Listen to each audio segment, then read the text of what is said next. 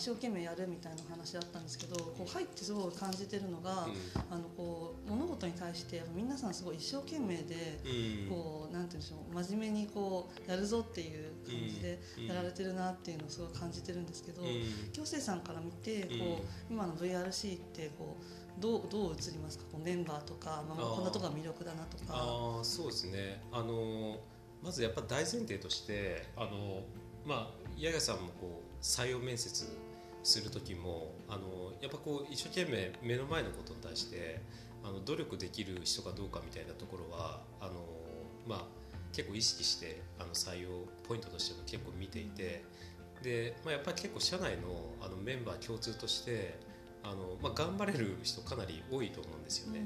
で今やっぱうちの技術のフェーズっていくともうすごく成長フェーズのあの技術やってるわけでもなないですしで、まあ、これからあの成長していくっていうところはあの、まあ、最近、まあ、流れも結構こう変わってきてるんであの認識はかなりいい感じの流れは認識してるんですけども、まあ、やっぱこう新しいその市場を作っていくっていう立場になっていくとやっぱなんかそこはすごく重要なポイントかなと思っていてでまあもともとあのまあシエさんが創業して彼自身のスタンスとしても、まあ、やっぱりなんかそういうマインドっていうのは前提としてあって、まあ、彼もやっぱり、まあ、まあ私そのファウンダーではないんですけども1人目2人目ってこうさあの採用していく時にそういう方たちをこう採用していってるっていう中でやっぱこう似たような仲間っていうところが集まってきていてまああの僕以上にこう努力できるメンバーの中にいるんで僕もなんかこうそれに対してこうなんか空気感っていうのがあってでやっぱなんかその中でこう一緒に頑張ろうみたいな雰囲気がまずあるっていうのが一つなのとあとあのまあなんだろうなこう努力しろよみたいな感じでやってるっていうよりはどちらかというとこうやっていくうちに、まあ、やっぱりあのまあ、なんだろうなみんなこの頑張ることに対する喜びを感じてるんじゃないかなと思っていてやっぱり一個ずつやっぱあのやることが、まあ、どんなにちっちゃくてもいいんですけども、まあ、なんかこうやって今 PR の活動もやり始めたのも一個一個前進してる感じっていうところは、まあ、ベンチャーやってての醍醐味でもあるしですね。であとその、まあ、実際にこの何かやり遂げた時のやっぱなんかみんなでこう支え合う空気感というかあの今いるメンバーとかもやっぱりこうお互いにこうなんだろうなやったことに対するこう感謝する文化とかなんかそういうのはすごいすごく強い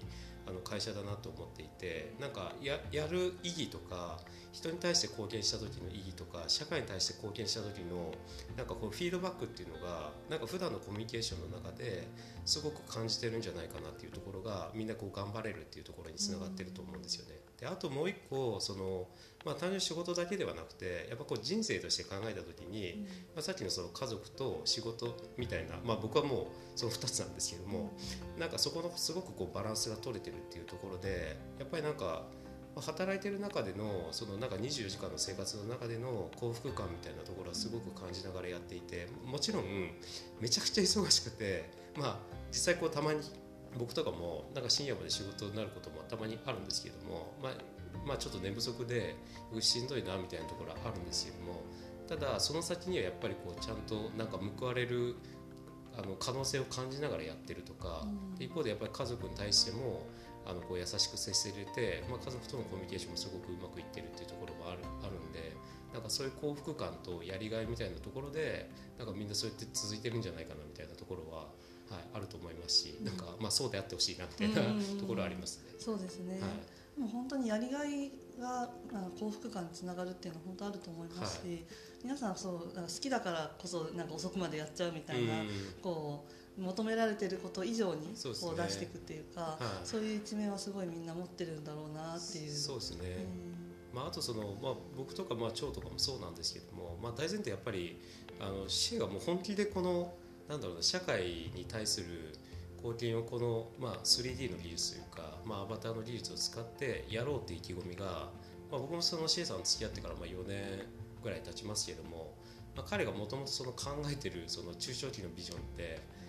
もう1ミリもずれてないんですよね。で、まあ、そのやっていこうとしてる考え方っていうのがもうみんなにもやっぱりちゃんと共有できてるっていうところがこれをやっていった時にじゃあ5年後10年後にどんなものがあるのかっていうところがみんな見えてるっていうところは、ある種なんかこうファンタジックな世界の中でなんかこうチャレンジしてるみたいな感じっていうのは結構あの楽しいよねっていうところはありますね。でなんかまあ、僕もあの、まあ、C さんもそうなんですけども、まあ、家族で、まあ、そういうちょっと研究のあの仕事やってる人とかもいるんですけどもやっぱなんかこういうあ研究研究者ってなんかこういうこうかなりロングビジョンで社会見てらっしゃっていて、なんか僕そこの想像力全くないんですけど、なんかそういうなんかこうじゃあ10年後もっと先の未来がこういうふうな世界がこの技術によってこういうことができるみたいなことが実際にやっぱ共有受けるとなんかまあ、普通にワクワクするというか、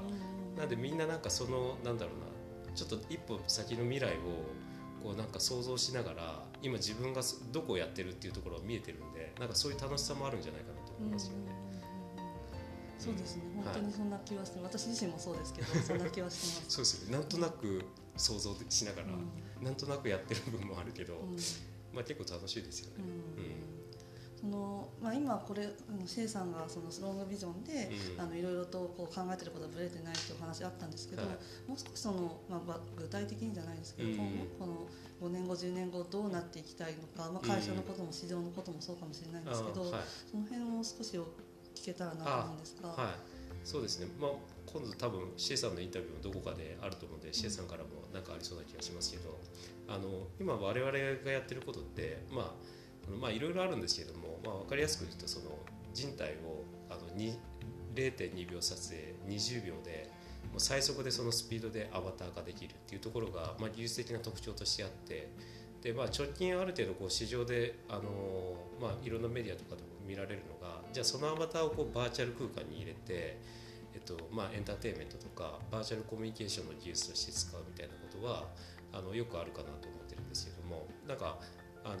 まあ、VRC のそのコンセプトとしてもあるんですけれどもやっぱなんかこう実生活をこの 3D の技術によってよくできるかどうかっていうところがやっぱ我々が一番やりたいところでもあってあ別にそのバーチャルコミュニケーションやりたくないとかではないんですけれどもあのなんだろうな今やっぱりこう実生活で起きてる課題がどうやったらこう 3D の技術って解決できるかみたいなところで直近今年かなりアクセルかけてやってるところがやっぱりあの、まあ、コロナによってやっぱこう店舗が畳んでいくそのアパレル業界っていうのは、まあ、かなりもあの、まあ、いろいろな課題を感じていますしやっぱあの僕も初めてこういうあの業界の勉強してる中で初めて知ったんですけどその環境汚染問題に対するその問題っていうところが非常に大きなあの業界で、まあ、いろんなその業界ある中であのグローバルで見てもその環境汚染問題に残念ながら貢献しちゃしちゃってしまっている業界としては業界ランキング第2位ということで。やっぱ最近環境省もあもういい加減にしなさいということで、まあ、そこをちゃんと改善しなさいみたいなところをなんかまあおっしゃってるような業界なんですけれども、まあ、そこに対して、まあ、3D の技術もし導入するとどんなことができるかっていうと、まあ、まずそのアパレルの生産ラインってやっぱ結構その大量生産みたいなところで結構無駄が生じているところに対して、じゃあ生産のチェックとかサンプルで作ってる服をじゃあそれを 3D でシミュレーションできるようになればそこの無駄って省けるようになりますし、まあ、我々がそのやってるようなその 3D のアバターのデータが皆さんがお持ちになるってなるとアバターは1個の情報として見る見るとそのいろんな体系のデータが取れてるってことになるんで、まあ、その生産量のコントロールとかもできてくると。でかつその出来上がった後のそのまあ余るっていうところもかなりそのまあ減ってくるんですけれどもまあ、仮にその余ったものっていうのも実際にこうリユース、まあ、例えばメルカリとかいろんなプラットフォームありますけどもそのリユースに回した時にじゃあそこであの一回一回こう物流で服を回す回さなくても 3D の中で試着体験ができるとかなんかそういったことができるようになってくると非常に意味があるよねっていうところであの今年は VRC としてはこのアパレルの業界での,、まあその服のせ生産ラインと販売っていうところに対して、えっと、服の 3D 化する技術で人体を 3D 化するでリアルタイムにちゃんと試着できる技術っていうところでどういうふうに貢献できるかみたいなところを今まさにやっています。で多分この取り組みっていうのは多分まあ多少ちょっとまあ23年とか本格的にそのもうそれが当たり前になってくるっていうのはまあそれぐらいのスパンではかかってくると思うんですけども。でその先にあの、まあ、これはシェートも前からやりたいよねっていうたのがやっぱりその、まあ、アバターデータだけではなくて、まあ、そのアバターを一つの情報として見た時にまあ、その情報を使ってどうやったらこう健康管理できるかみたいなところを、まあ、我々としてもやっていきたいなと思っていて、であのまあこれすごくざくっとしたビジョンなんですけども、はい、なんかまあ今普通のこう病院とかではなくてなんかこう健康ステーションみたいなものがあって病院に行く前のこうセルフヘルスケア管理みたいなものをやるような施設をなんかこう 3D の技術を使ってなんかやる空間っていうのはなんか将来的になんかシェイトもやってみたいねみたいなところでまああのちょっとざっくりなんですけど、はい、中長期的にはそのじゃあ、まあ、今年はそのアパレルやり始めてあの中長期的にはその健康あの人間のその本当に生活に大事な健康っていうところまでをやっていくみたいなことを今考えています。すごいこう聞くだけで確かにワクワクするし面白そうだなって思いますね。いやなんか初め僕もなんかこう C さんからそういう話やりたいんだよねみたいなこと言われて僕ちょっと1回で飲み込めなくて3回ぐらい聞いてやっと理解できたんですけど、はい、なんか今日聞いてる皆さんにもなんか理解あの何か理解ちょっとでも理解してもらえると嬉しいなと。そうですね、はい、本当にあの今日は本当長時間のインタビューいろいろありがとうございました。またあのまた何かの機会で広瀬さんにもお話伺えたらなと思うので、ぜひ、今度僕からあの八重樫さんインタビューとか。そうですねそういう需要があればそういうこともできたらいいかなと思うので、はい、本当に今日はありがとうございました。ありがとうございます。